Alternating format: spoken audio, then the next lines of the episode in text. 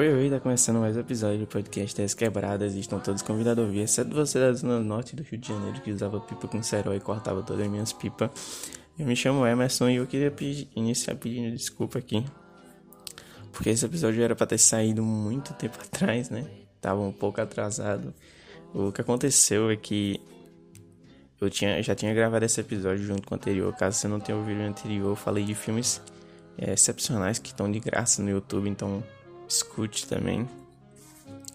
E o que acontece é que eu tinha gravado o episódio e tudo, eu tinha editado e tal, e aí eu tava revisando o episódio para postar. E aí eu descobri que alguns dos filmes que eu tinha indicado no episódio, eles não estavam mais disponíveis no Prime Video. E aí eu tive que refazer minha lista e, e é isso.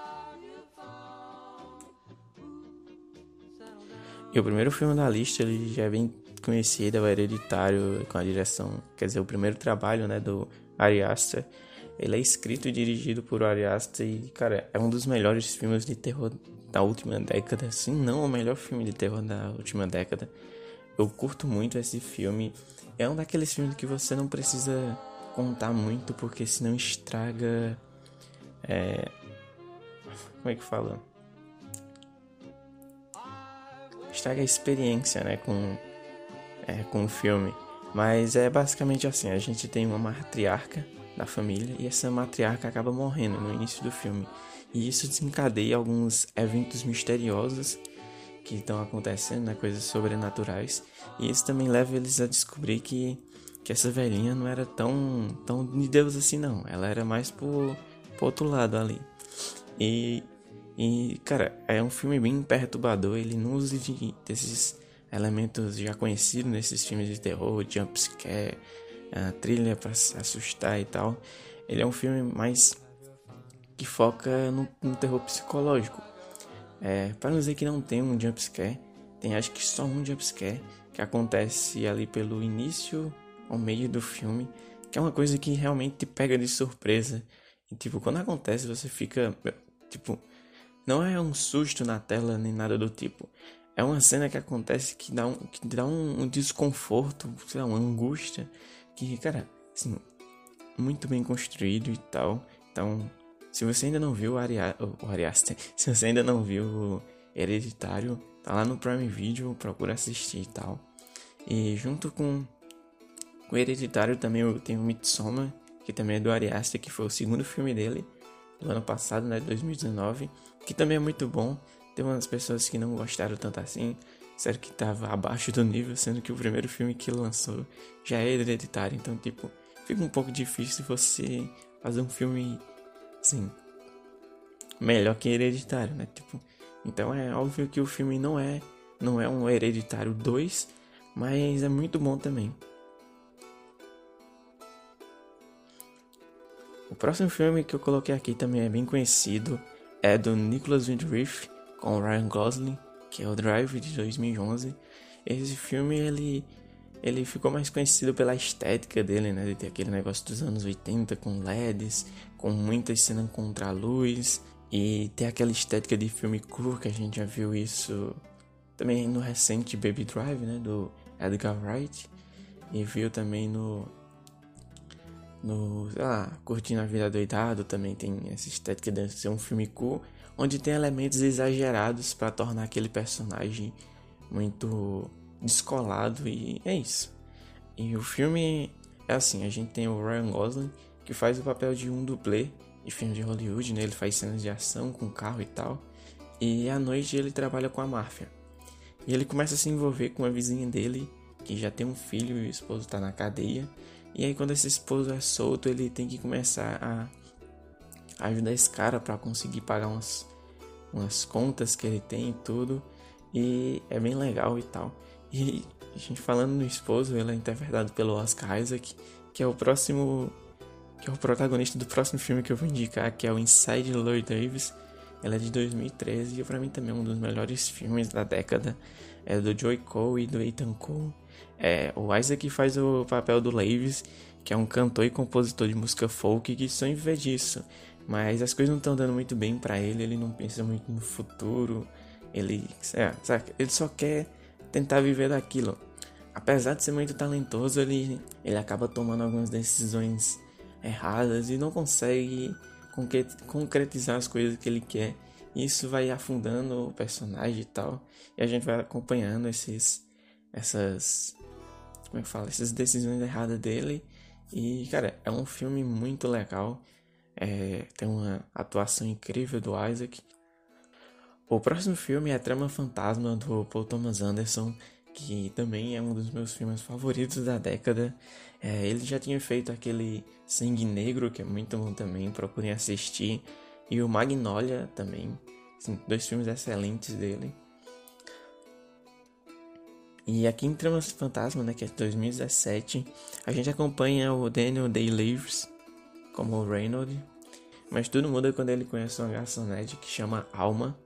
É, e vai ficar meio estranho falar o nome da alma aqui, porque você vai imaginar uma alma fazendo alguma coisa, mas, mas não, é uma mulher.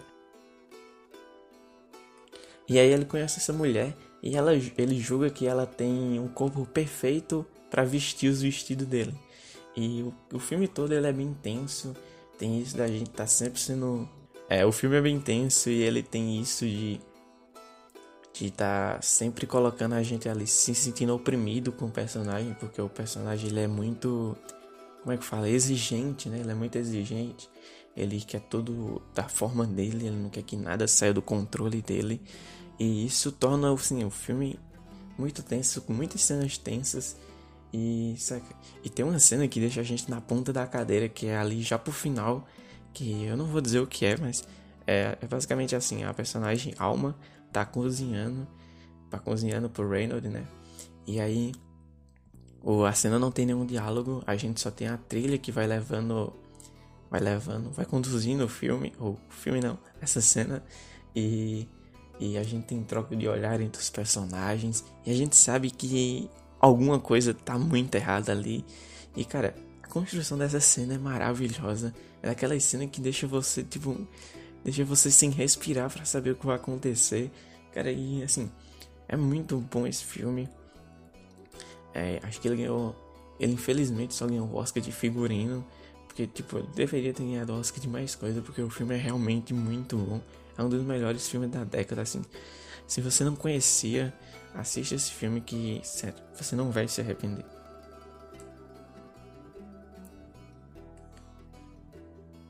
O próximo filme da lista é bem antigo, é um dos meus filmes de terror favoritos, é o Suspiria, o de 1967, ou 1977. Teve um agora recente, acho que 2018, do Luca Galdino, né, que fez o Call Me By Your Name, aqui no Brasil é Me Chame Pelo Seu Nome. É, mas eu prefiro esse de 77, do Dario né? O filme tem uma, uma das melhores trilhas de filme de terror, que é da banda Goblin. É, no filme a gente acompanha uma mulher que, que quer ser bailarina. Para isso ela vai estudar numa dos melhor, das maiores escolas de balé, que eu acho que é na Itália, né? O filme é italiano. Então acho que, se não me engano, é na Itália. É, já na chegada dela esse, esse local começa a acontecer algumas coisas estranhas. Tipo, quando ela tá chegando, ela tem algumas visões meio, meio estranhas. E assim que ela chega na escola de balé, que ela vai tocar, né, pra entrar lá, porque ela chega acho que de madrugada, coisa assim. É, sai uma mulher correndo de lá e dizendo algumas coisas que umas coisas estranhas. Que lá pro final do filme isso vai ser importante, porque ela consegue lembrar o que, é que essa mulher disse. E vai ser importante ali pro final do filme. E aí essa mulher que saiu correndo, ela desaparece, ela é um dos estudantes de balé. E ela desaparece e depois a gente descobre que ela morreu. E depois disso começa a acontecer várias e várias coisas estranhas e tal. É um filme muito bom de terror. É tipo, mas não daqueles filmes de terror que você tem que ficar concentrado para você ter uma melhor, uma melhor imensão no filme. Porque se você assistir esse filme só observando, sem sem estar tá muito conectado ao filme, você vai achar o roteiro muito confuso e algumas coisas não vão se encaixar bem. Então, é um daqueles filmes que realmente você tem que estar ali prestando atenção. E por ser um filme meio antigo, não atrapalha tanto, porque a estética do filme é muito bonita. Ele usa cores, muitas cores vermelhas no filme. Então, sim, é muito bonito o filme. É um, uma grande obra artística, na verdade. E assim, procurem assistir lá o Suspiria. E depois assistam de 2018 para ver se vocês gostam mais dessa nova versão ou do antigo. Eu particularmente gosto do primeiro, como eu falei. Mas tem gente que gosta desse novo, dessa nova visão do Luca Galdino. Então vale a pena assistir os dois. Os dois estão disponíveis lá no Prime Video também.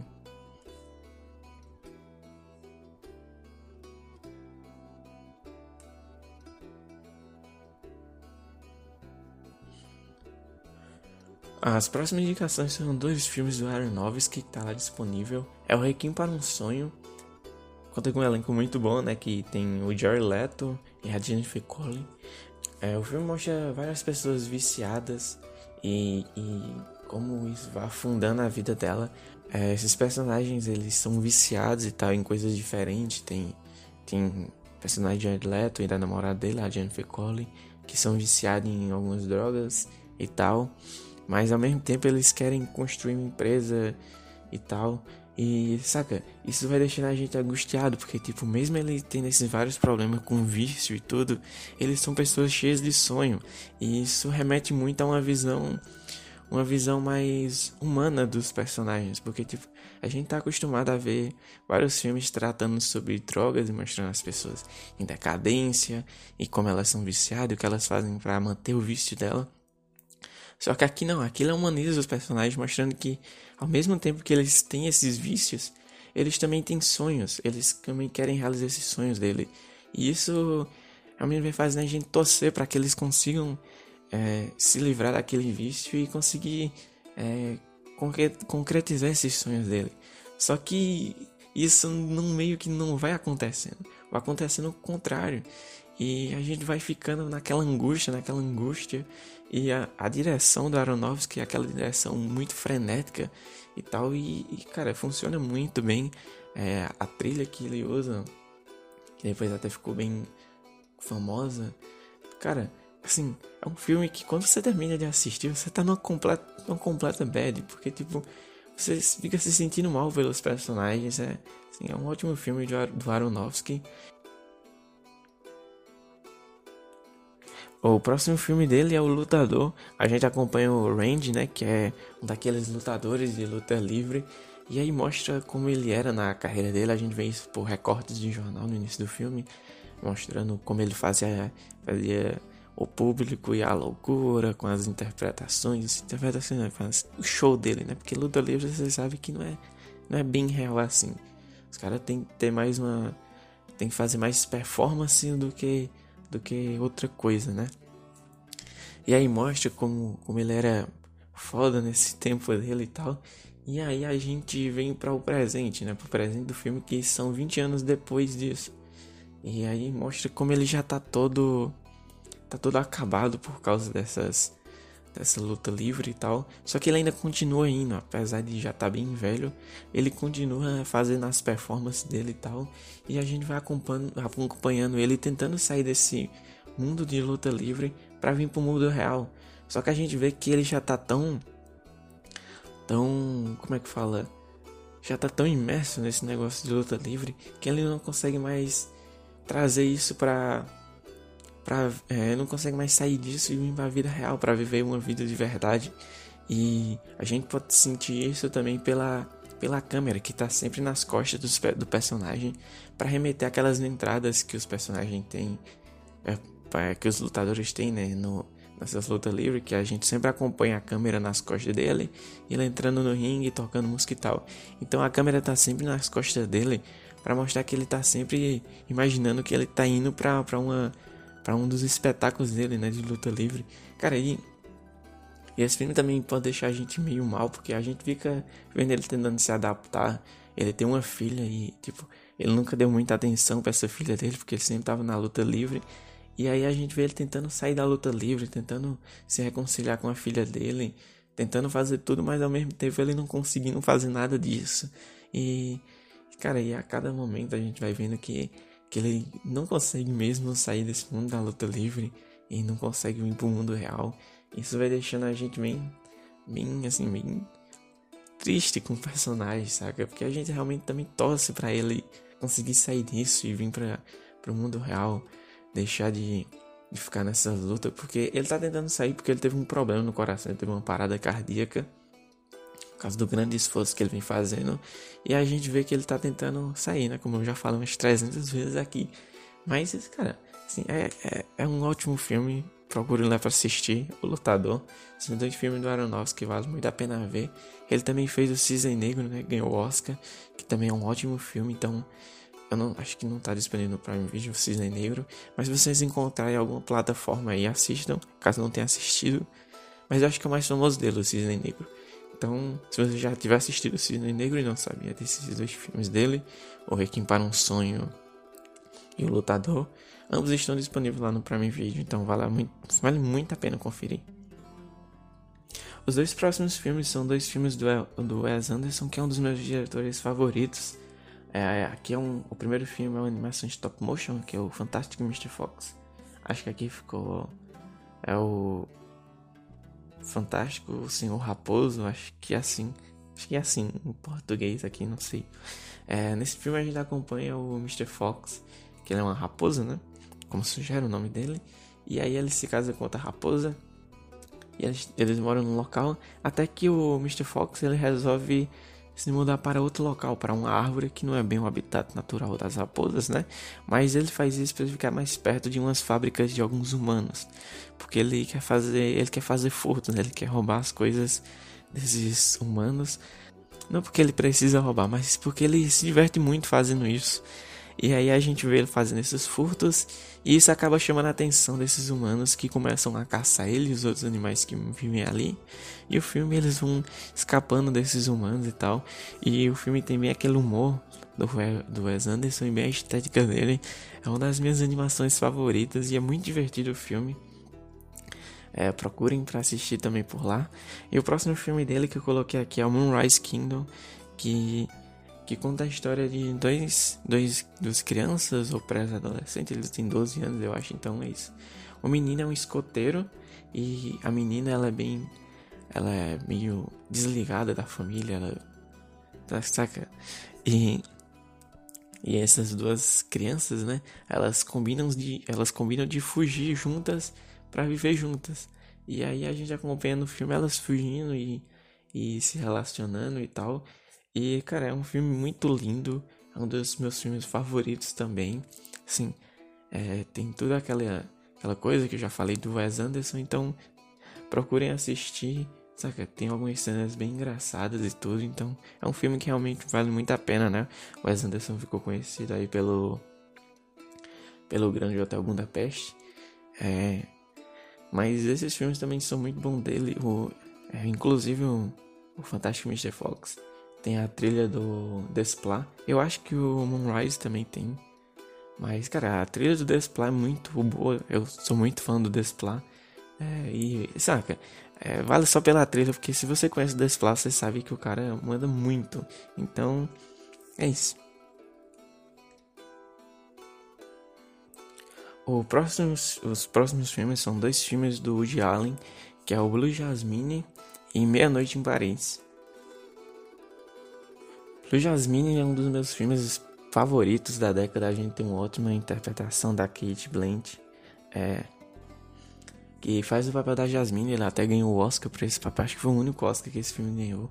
É assim, um filme é, excelente, né? A gente tem essa Jasmine, é que ela a gente vai vendo mesclagens dela do presente e do passado pra gente entender como ela chegou ali e vice-versa. É, que acontece? Ela é casada com um cara muito rico, um investidor e tal. E a gente vai vendo o relacionamento deles dois e como isso foi prejudicando e deixando a personagem mais perturbada e tal. E, cara, é um filme muito, muito bom. É, sugiro que vocês assistam. Não tem muito o que falar assim sobre o filme, porque é um filme mais sobre Saca? É um filme mais focado em um personagem. Então não tem muito o que falar do, dos outros personagens.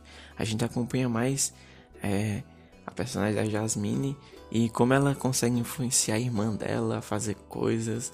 É como ela como ela trata assim as coisas dela e como ela vai mentindo sobre tudo, até sobre o nome dela que é Jeanette, não é Jasmine.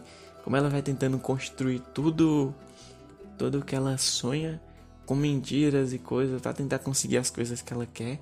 E como ela vai ficando perturbada e e tudo mais com, com essas mentiras e com essas coisas que foi acontecendo com ela. É um ótimo filme do Woody Allen, falando dos melhores filmes da década. E é um daqueles filmes que realmente não tem muito o que fazer, ou muito o que dizer, você tem que assistir para você, você sentir ali o que é que o filme quer passar. O próximo filme é o Meia Noite em Paris. Eu tinha assistido um Meia Noite em Paris muito, muito tempo atrás. E eu tinha esquecido o quanto que eu gosto desse filme. O filme é muito divertido, tipo, é, quando eu fui colocar na lista, eu coloquei porque eu realmente gosto muito do filme. Só que eu não lembrava muito dele, então eu fui reassistir esse filme pra, pra lembrar algumas coisas do filme, né? Pra poder falar aqui. E cara, eu tinha esquecido como eu adoro esse filme, como ele é muito engraçado. É, é um dos filmes de, com, de comédia, né, né? É, filme de comédia que eu, que eu mais rio assistindo, assim. A comédia do Woody Allen aqui é muito boa. E é aqueles filmes realmente muito engraçados. E, sabe, eu tô falando muito, muito engraçado e não tô falando tanto do filme, né? O filme a gente acompanha um casal que foi junto com os sogros, né? É, junto com o sogro para Paris. E, e junto com essa ida para Paris, o personagem do, do Owen Wilson, que é o Gil Pender, né? Ele usou isso para essa viagem para tentar escrever o livro dele, né? e para ter inspiração para escrever o livro dele, porque ele gosta muito de Paris, ele gosta de ficar andando pelas ruas de Paris e tal. E numa dessas andanças dele né, pela rua de, pelas ruas de Paris, ele acaba sendo chamado para entrar num carro e ele entra nesse carro e ele é transportado para Paris dos anos 20, né, de 1920, onde ele conhece vários ídolos dele, de Hamlet a Picasso, a Salvador Dali. Dando ênfase para o Salvador Dali, ele só aparece acho que uma ou duas vezes. Mas ele tem uma cena muito engraçada que o Salvador Dali tá falando sobre rinocerontes. E, cara, assim, é tão bobo a cena que chega a ser engraçado. Como eu falei, é um dos meus filmes, é um dos filmes que faz eu rir do início ao fim. É muito, assim, muito divertido esse filme se você tá querendo um filme leve e pode te distrair muito bem nessa quarentena, onde a gente tá, se estressa com muita coisa, né? A gente já não sabe mais o que é que, que, é que pode fazer e o que é que tá acontecendo. Então, assista esse filme que você vai se distrair muito. E se você já assistiu o filme, assista de novo.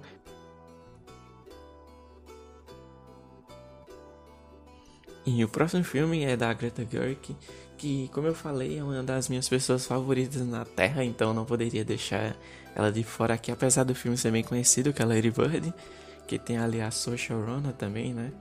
E a Social também é uma das minhas atrizes favoritas, então não podia deixar de citar esse filme, apesar dele já ser bem conhecido, né? Aqui a gente acompanha é, essa adolescente, que eu falei que é interpretada pela Social, que ela tá no último ano do colégio e como ela é uma adolescentes rebeldes, né?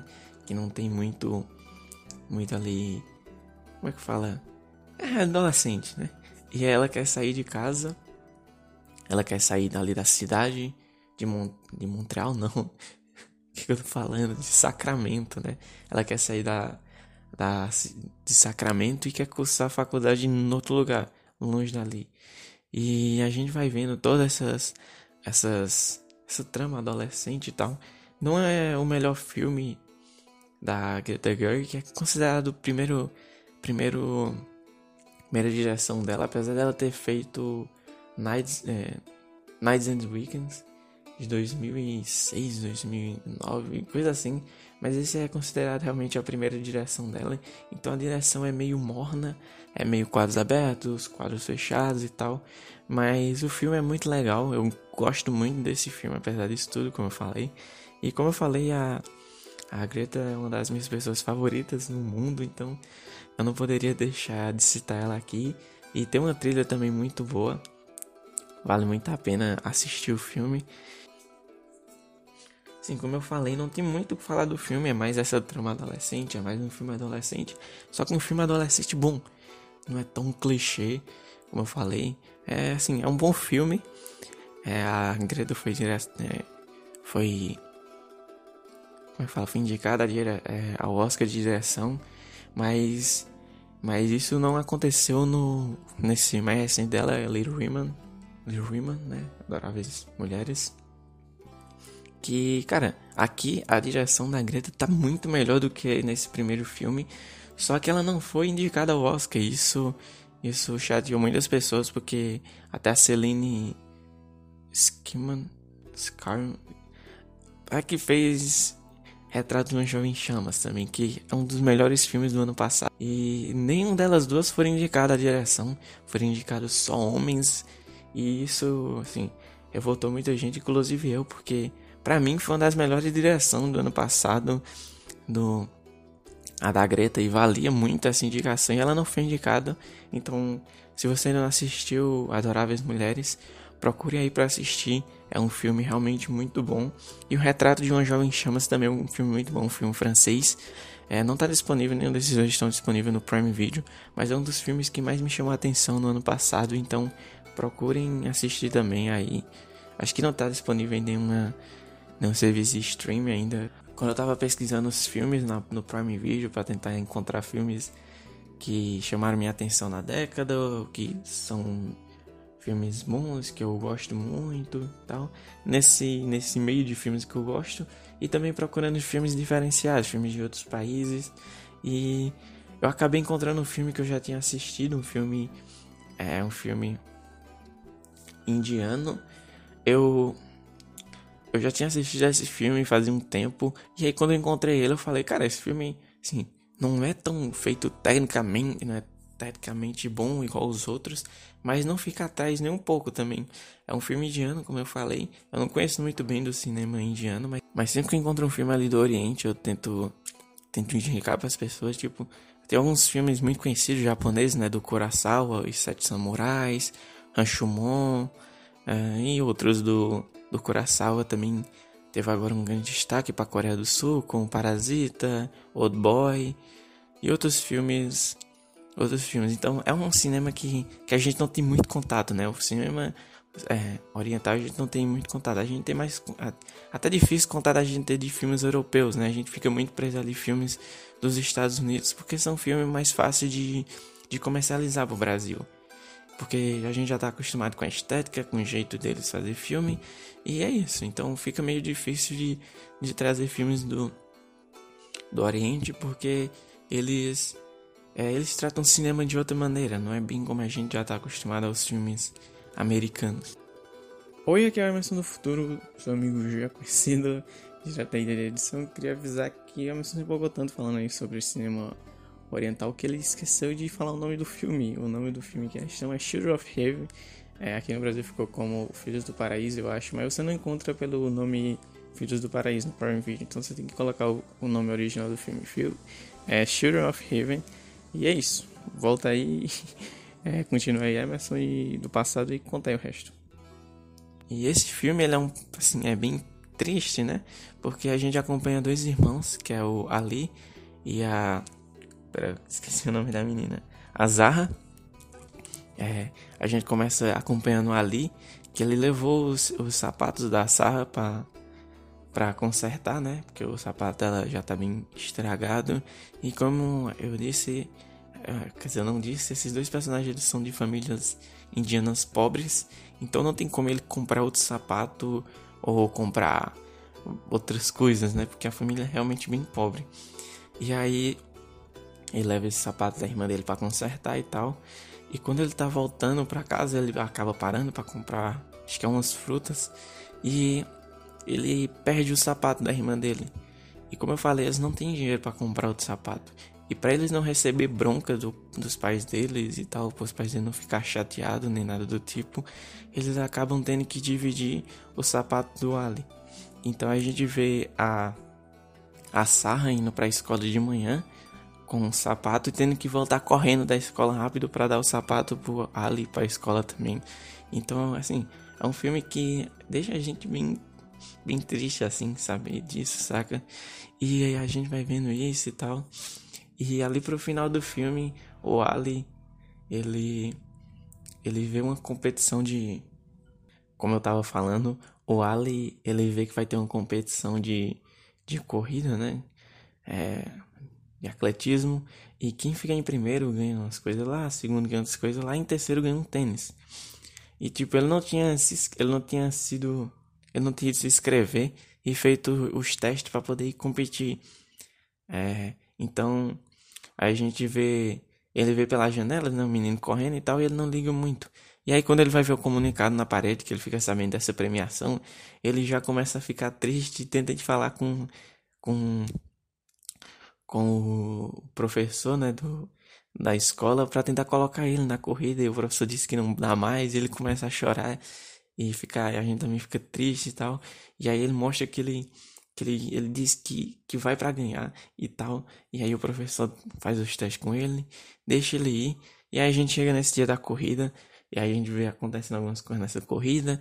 E saca, é muito emocionante esse final. E vocês têm que assistir.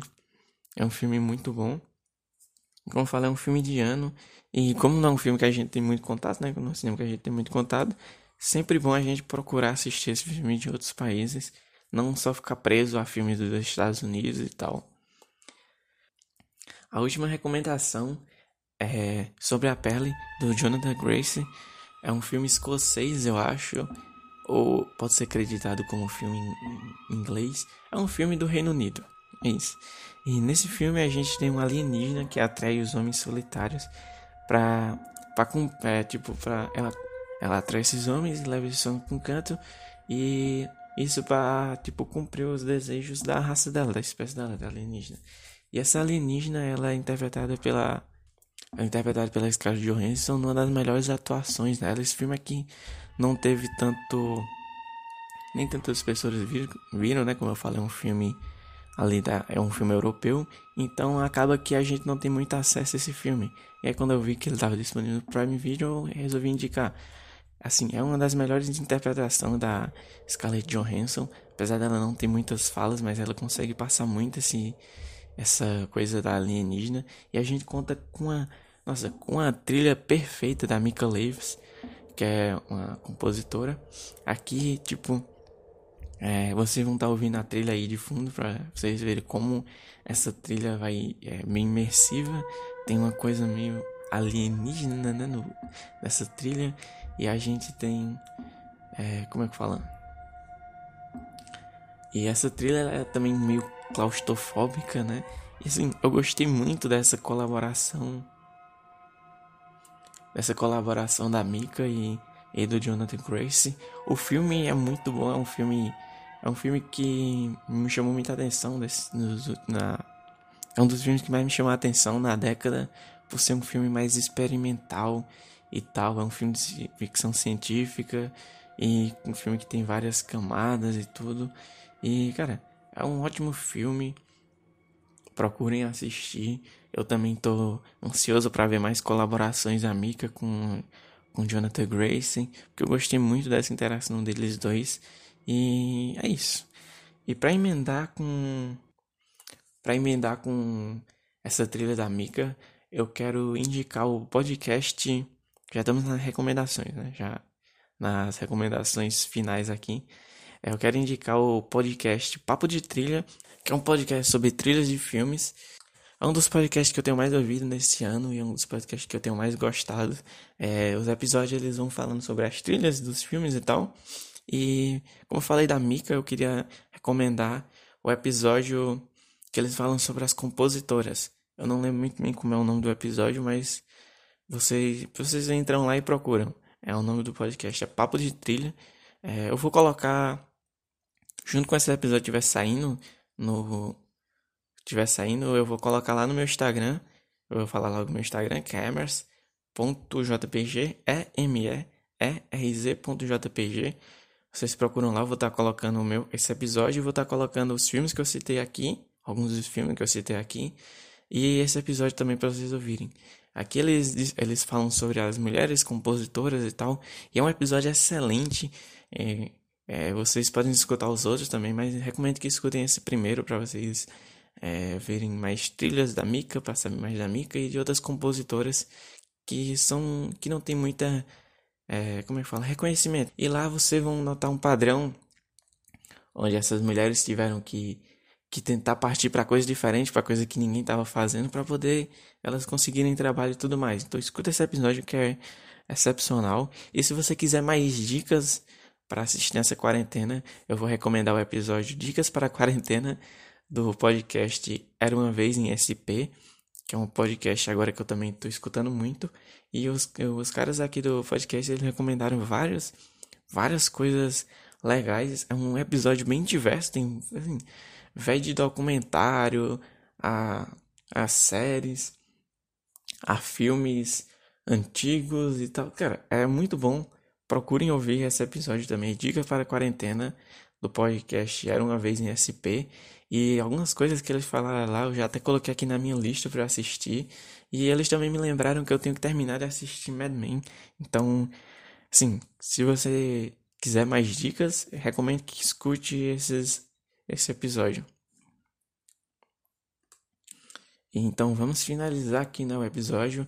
É, o link para você ir para o Prime Video vai estar disponível aqui no, na descrição. Se você ainda não tem conta no Prime Video, é, clica nesse link. O primeiro mês é grátis e depois você fica pagando acho que cerca de R$ 9,90 por mês. É bem barato o serviço, ainda tem alguns privilégios é, em relação ao a, é, do Amazon Shopping, né? Onde você tem desconto em alguns produtos lá, tem frete grátis, eu acho. É, tem frete grátis, né? Se você for o Prime. E. E tem, cara, tem muito filme ainda lá. Tem, acho que grande parte dos filmes do Tarantino tá por lá.